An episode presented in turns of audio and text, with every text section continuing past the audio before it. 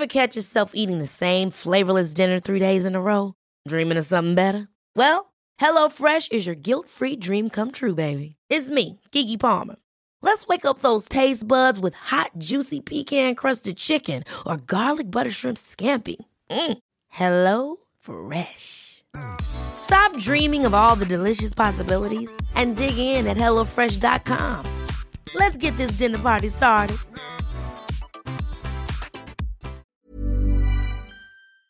Nous sommes tous fatigués d'être connectés en permanence, devoir répondre à des messages avec nos téléphones, nos tablettes, nos ordinateurs. Et nous avons ça tous les jours, au travail. Et nous avons ces mêmes habitudes à la maison. Et nos enfants nous imitent. La fatigue touche aussi notre vie sentimentale. Que ce soit dans la recherche de l'âme sœur, sur des sites de rencontres, ou quand on se sent seul dans son couple. La fatigue en réalité est partout.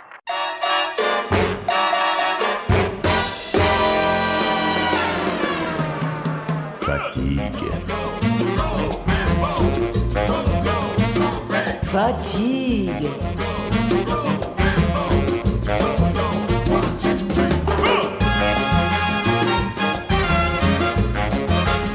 Fatigue. Fatigue.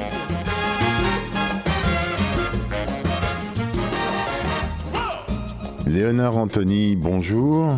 Bonjour. Aujourd'hui, nous allons aborder un thème moins connu de la fatigue. On va parler de la solitude.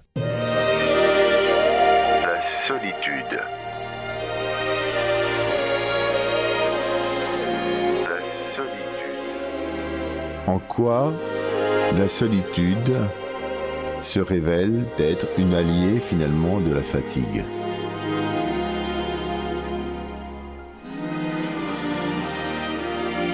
Je crois que vous avez raison de souligner que très souvent on ne fait pas le lien déjà entre la solitude et la fatigue.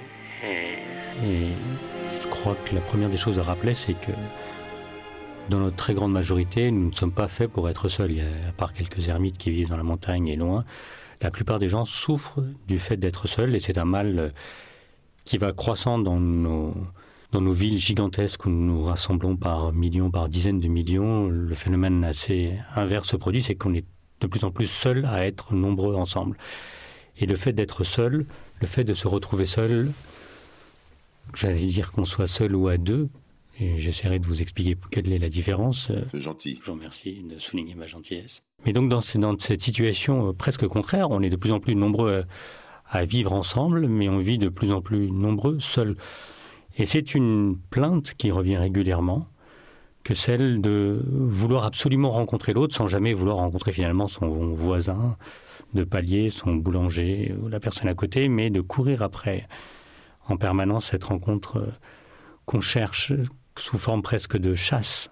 La solitude de l'individu face à la société aujourd'hui vient entre autres du fait de son manque parfois de lien avec sa famille, peut-être non? Oui, c'est ce que je disais d'une certaine façon, c'est-à-dire parce que je, je pense que la famille aujourd'hui se définit de tellement de façons différentes. Évidemment, il y a nos parents, mais il y a aussi euh, les familles recomposées, donc il y a les enfants qui viennent d'une autre union, il y a pour beaucoup de gens la famille ce sont les amis. Et c'est pour ça que d'une façon métaphorique, je disais le voisin, le boulanger, qui peuvent être le cercle élargi. C'était une métaphore. Vous êtes très fort en métaphore. Mais pour euh, refaire le lien avec la notion de famille, que je disais une chose importante, c'est que c'est pas seulement la recherche effrénée de l'autre. Dans le cas de quelqu'un qui est seul, c'est aussi la recherche de l'autre quand on est en couple, par exemple.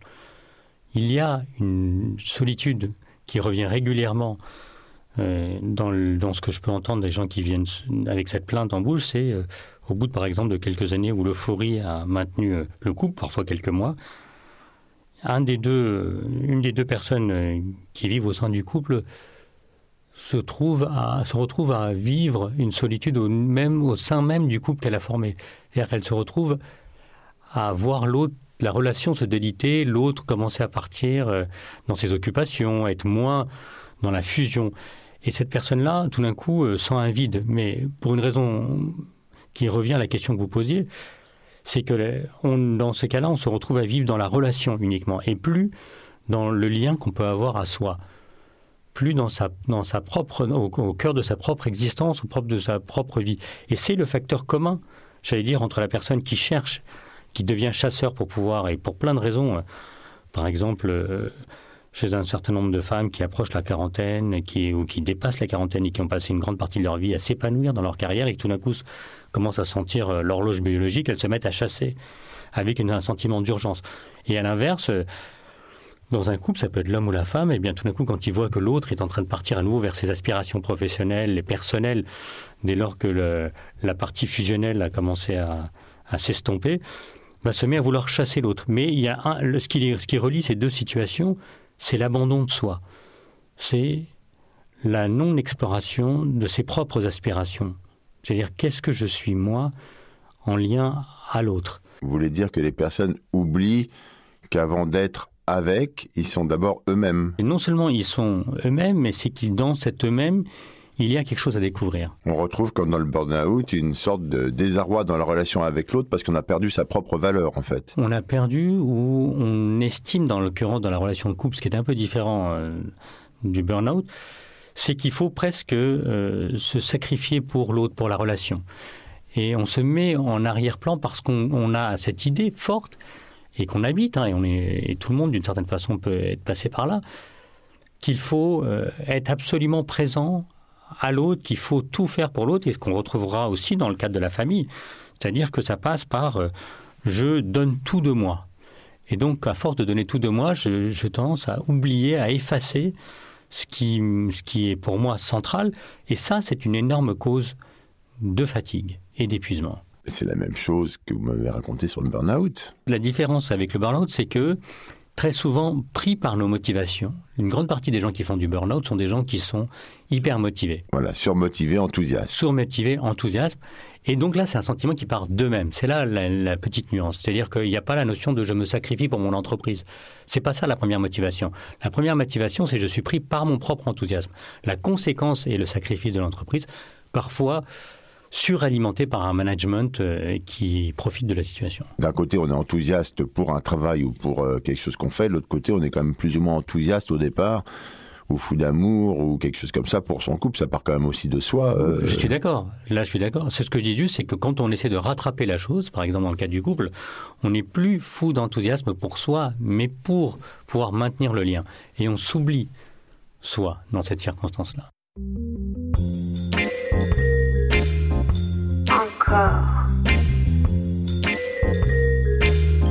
Fatigue. Encore. Fatigue.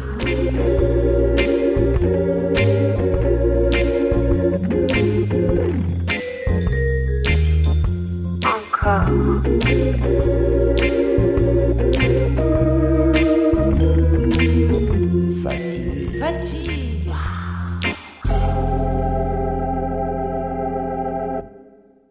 cette fatigue du coup? Que se passe-t-il dans ce couple, dans ces gens qui chassent, qui les rend, euh, qui les fatigue autant? C'est la, surchasse, le, fait qu'ils ne trouvent pas, le fait qu'on ne puisse pas trouver? Vous avez raison, tous ces points sont capitaux, mais c'est surtout aussi qu'on ne, ne s'accorde plus de temps pour soi. C'est-à-dire qu'on est dans, vous voyez un peu l'histoire du hamster là qui court dans la, dans, dans la roue. J'ai déjà vu un hamster, je savais pas qu'il y avait une histoire qui avait été racontée là-dessus, mais il y a des, formidables contes. Ah, d'accord. Tourne, tourne, tourne, petit hamster. Tourne, tourne, tourne. Donc vous êtes en train de dire que, à l'instar du hamster, les gens courent dans le vide en fait. Ils courent dans le vide et en fait on se laisse prendre par la, par la vélocité de la roue si vous voulez. C'est euh, on se met à courir et puis après on court comme un dingue à l'intérieur et on, on c'est très difficile de s'extirper.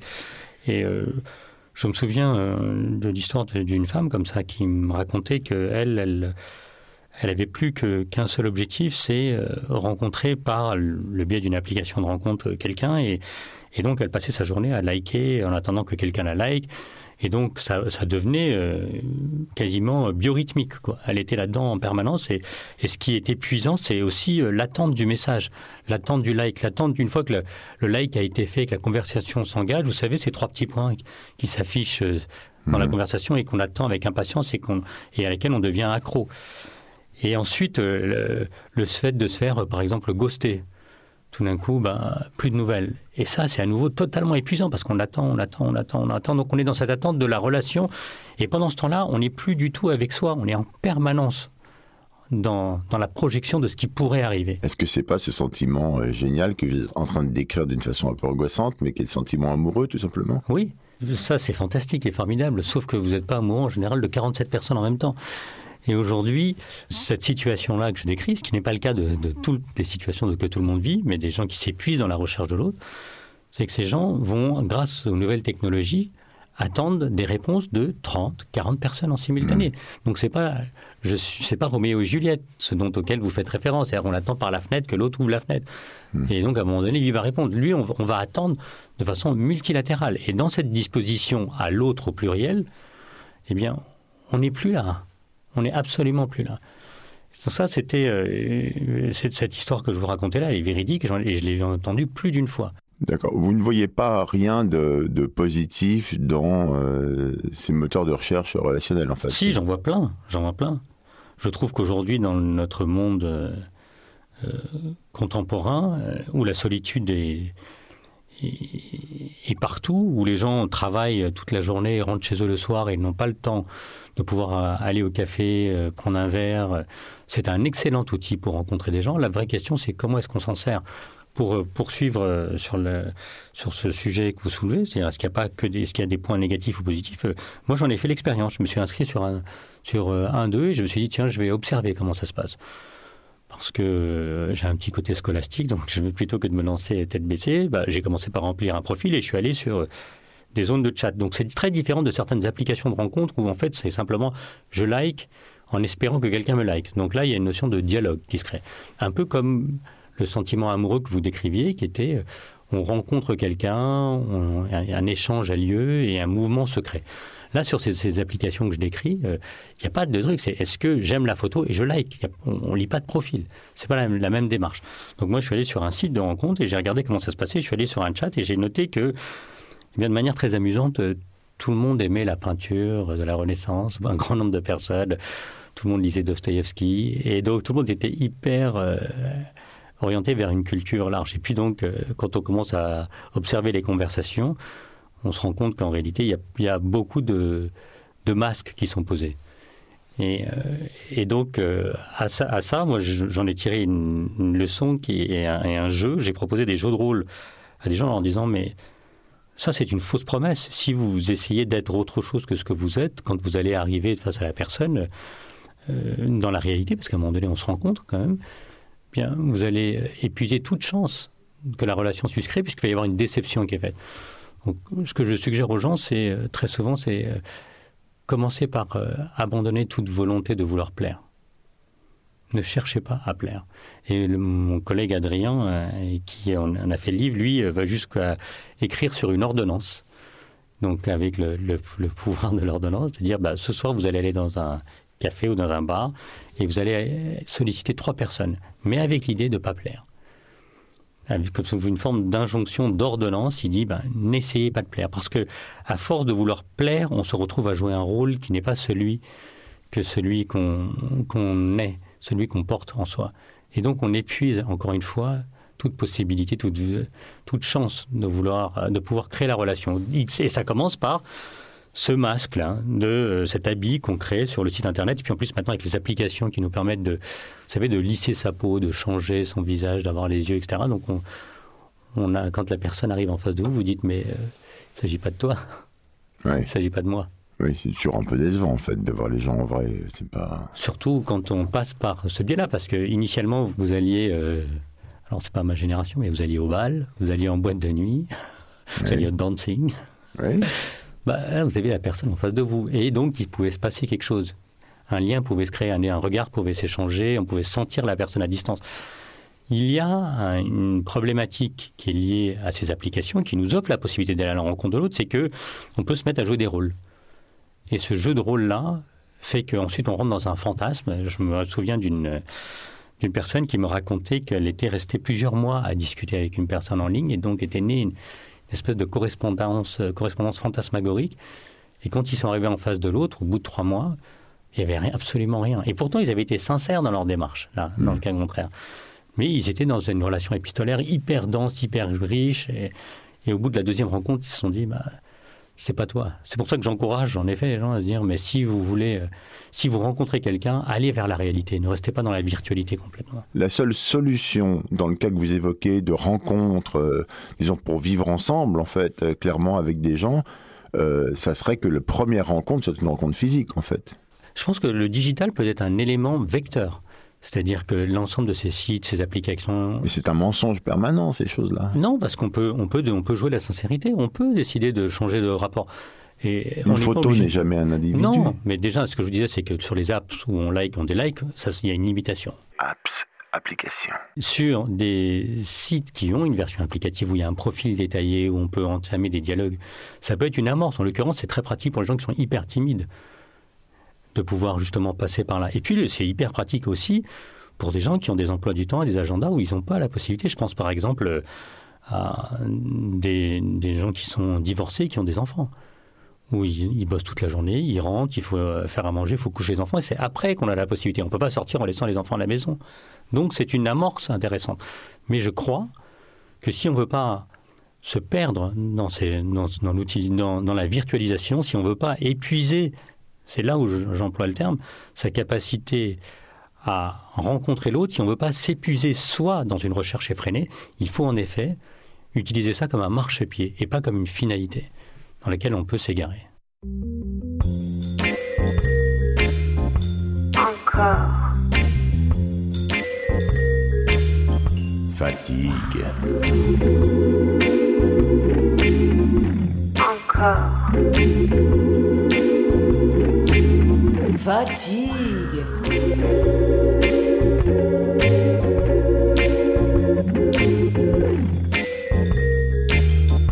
Encore.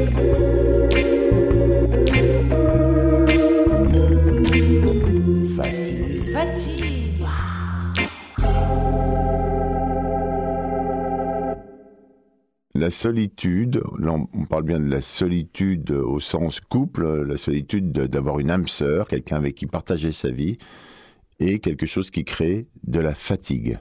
Et comment ça se traduit? Eh bien, je vais vous raconter une histoire. C'est simple.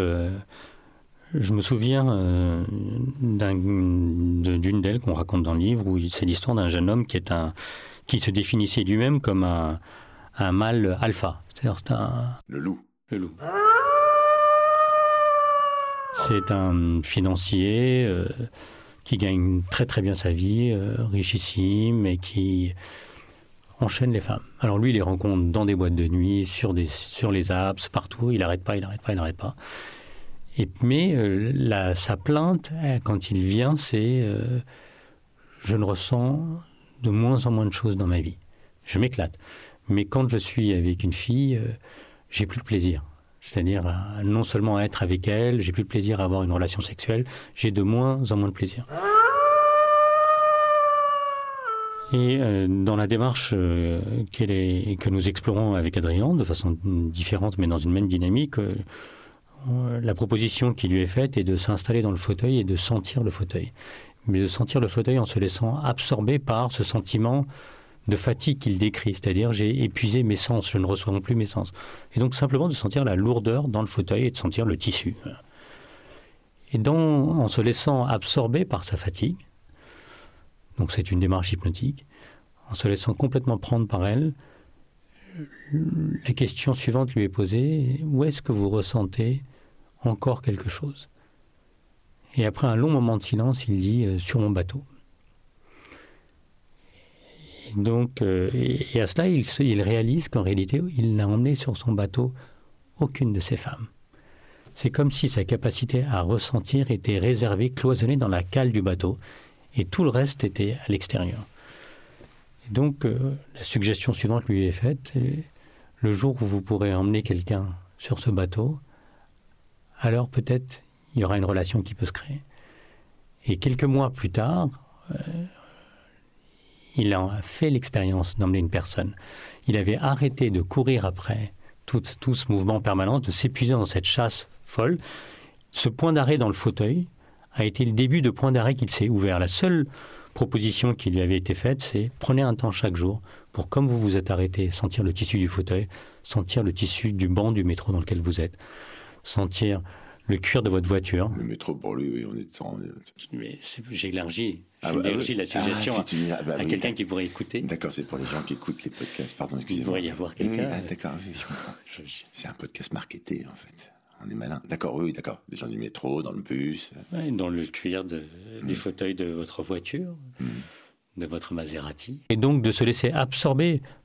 La fatigue nous ouvre, est une petite porte pour pouvoir entrer dans une disponibilité à soi, sans passer par des théories extrêmement lourdes. Et, ce monsieur lui a ouvert la cale de son bateau et a permis de faire entrer quelqu'un d'autre dans sa vie. Et c'était autre chose de faire entrer quelqu'un d'autre dans sa vie que de, s'épuiser dans des relations éphémères dans lesquelles il ne trouvait plus ni de plaisir ni de ressenti. Voilà, ça c'est un, ça c'est un cas de figure. Mais pour poursuivre et pour donner un exemple de quelqu'un qui est en couple, par exemple, euh, Adrien raconte euh, dans le livre l'histoire d'une femme Adrien, qui vient- Adrien Chaboche. Adrien Chaboche, le docteur Adrien Chaboche raconte euh, l'histoire d'une femme qui vient le voir et qui lui dit écoutez, je ne supporte plus ma famille, tout est tendu.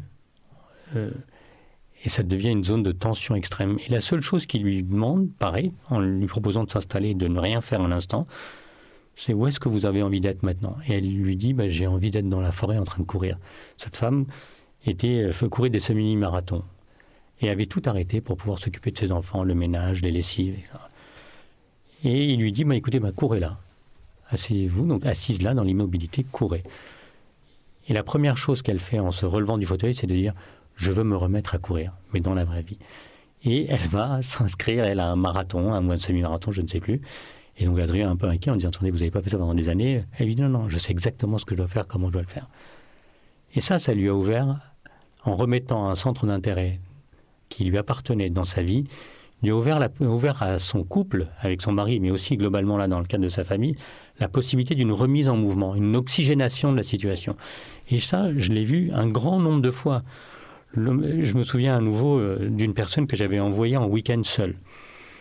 Une femme qui vivait avec son mari et son mari se plaignait euh, de, vous savez, d'être phagocyté, c'est-à-dire d'être en permanence euh, pris euh, sous le joug, c'est-à-dire qu'il ne pouvait rien faire seul.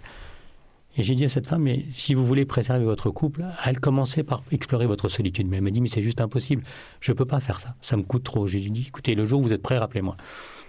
Puis les choses se dégradant, euh, son conjoint lui disant qu'il allait se séparer, elle a accepté ma suggestion. Et elle est partie en week-end et je suis resté euh, disponible par téléphone deux, trois fois pendant le week-end. Et elle me racontait des grands moments de désespoir, des moments de peine, de difficulté, jusqu'au jour dans, ou à cette heure dans le week-end où tout d'un coup elle m'appelle, elle me dit euh, j'ai fait une longue balade le long de la rivière et en marchant, je crois qu'elle avait marché deux ou trois heures, elle s'était épuisée à marcher, elle me dit j'ai ressenti pour la première fois mon corps. Tout d'un coup c'est comme si j'avais une espèce de souffle qui est arrivé. Et elle est revenue, ils se sont remis ensemble, mais maintenant très régulièrement c'est elle qui part. Et elle part marcher. Donc elle part euh, à des moments. Et ça a permis de redonner du souffle. C'est-à-dire que l'exploration de la solitude, l'acceptation de la solitude comme une possibilité, c'est-à-dire en prenant appui dans, son cas à elle sur l'exploration d'une fatigue physique presque, a ouvert un espace dans leur couple et a permis à ce couple de se reconsolider autrement. It just feels.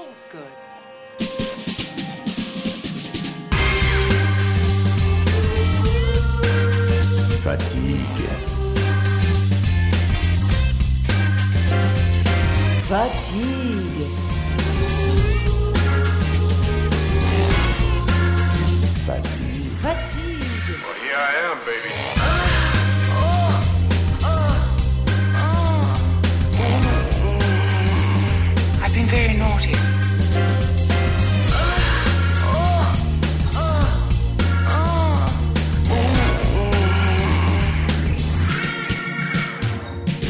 On parle du livre Fatigue de Léonard Anthony et Adrien Chaboche. Un livre qui parle de fatigue, mais un livre dans lequel il n'y a pas beaucoup de règles, finalement, puisque tout et son contraire à peu près fonctionne à partir du moment où on prend le temps de se défatiguer en faisant une pause sur nous-mêmes, en essayant de nous observer nous-mêmes, au lieu de nous regarder dans les miroirs euh, de l'Internet ou du regard des autres. C'est un peu ce qui se passe dans le, même dans le miroir du couple ou dans l'idée qu'on se fait des choses. C'est très joli votre métaphore sur le miroir parce que dans le livre justement je m'en sers et je raconte une scène où euh, j'étais avec une personne avec qui j'avais une relation de travail donc qui vient un matin à un petit déjeuner dans cet hôtel et qui me raconte euh, à nouveau euh, qu'elle était déçue la personne avec laquelle elle avait passé la nuit était partie au milieu de la nuit elle se retrouvait seule et la première suggestion que je lui ai faite, c'est Est-ce que tu t'es regardé dans le miroir ce matin? Elle me dit Non, je supporte pas cette idée. Et je lui ai proposé de venir dans. On s'est faufilé dans un des salons euh, de l'hôtel où il y avait un miroir. Et je lui ai simplement proposé de rester dans le miroir. Pas pour essayer de voir euh, si elle était belle, mais juste de pouvoir accepter l'idée d'être en face de ce miroir et d'attendre. Et d'attendre juste que, eh bien, quelque chose se passe. Qu'on voit au derrière, derrière le miroir. Qu'on puisse voir qu'on puisse se laisser absorber par le miroir. Plutôt que d'essayer de, d'attendre que le miroir te dise euh, la fameuse phrase de Blanche-Neige. Oui. Pour Léonard Anthony, on n'a que 30 000 jours. Ça, c'est le top du top pour vivre. Et Léonard Anthony, il voudrait qu'on existe pendant ces 30 000 jours et qu'on soit pas juste euh, seul, perdu, euh, sans image, sans même se considérer et surtout fatigué par la vie et tout ce qu'elle nous apporte parfois de compliqué, de négatif, ou simplement de pas compliqué ni négatif, mais simplement euh, de questionnant sur nous-mêmes, quoi. Léonard Anthony, merci. Merci beaucoup. On se retrouve très vite pour parler d'un sujet qui m'intéresse étant d'une famille nombreuse, c'est-à-dire la famille. Globalement, avec plaisir.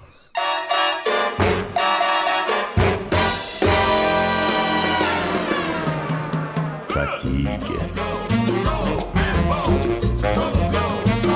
Fatigue.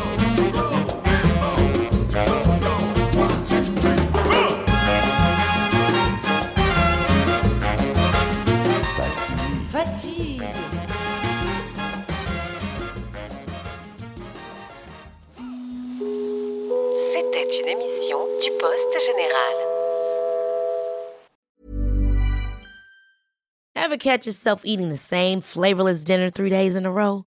Dreaming of something better? Well, HelloFresh is your guilt free dream come true, baby. It's me, Kiki Palmer. Let's wake up those taste buds with hot, juicy pecan crusted chicken or garlic butter shrimp scampi. Mm. Hello Fresh. Stop dreaming of all the delicious possibilities and dig in at HelloFresh.com.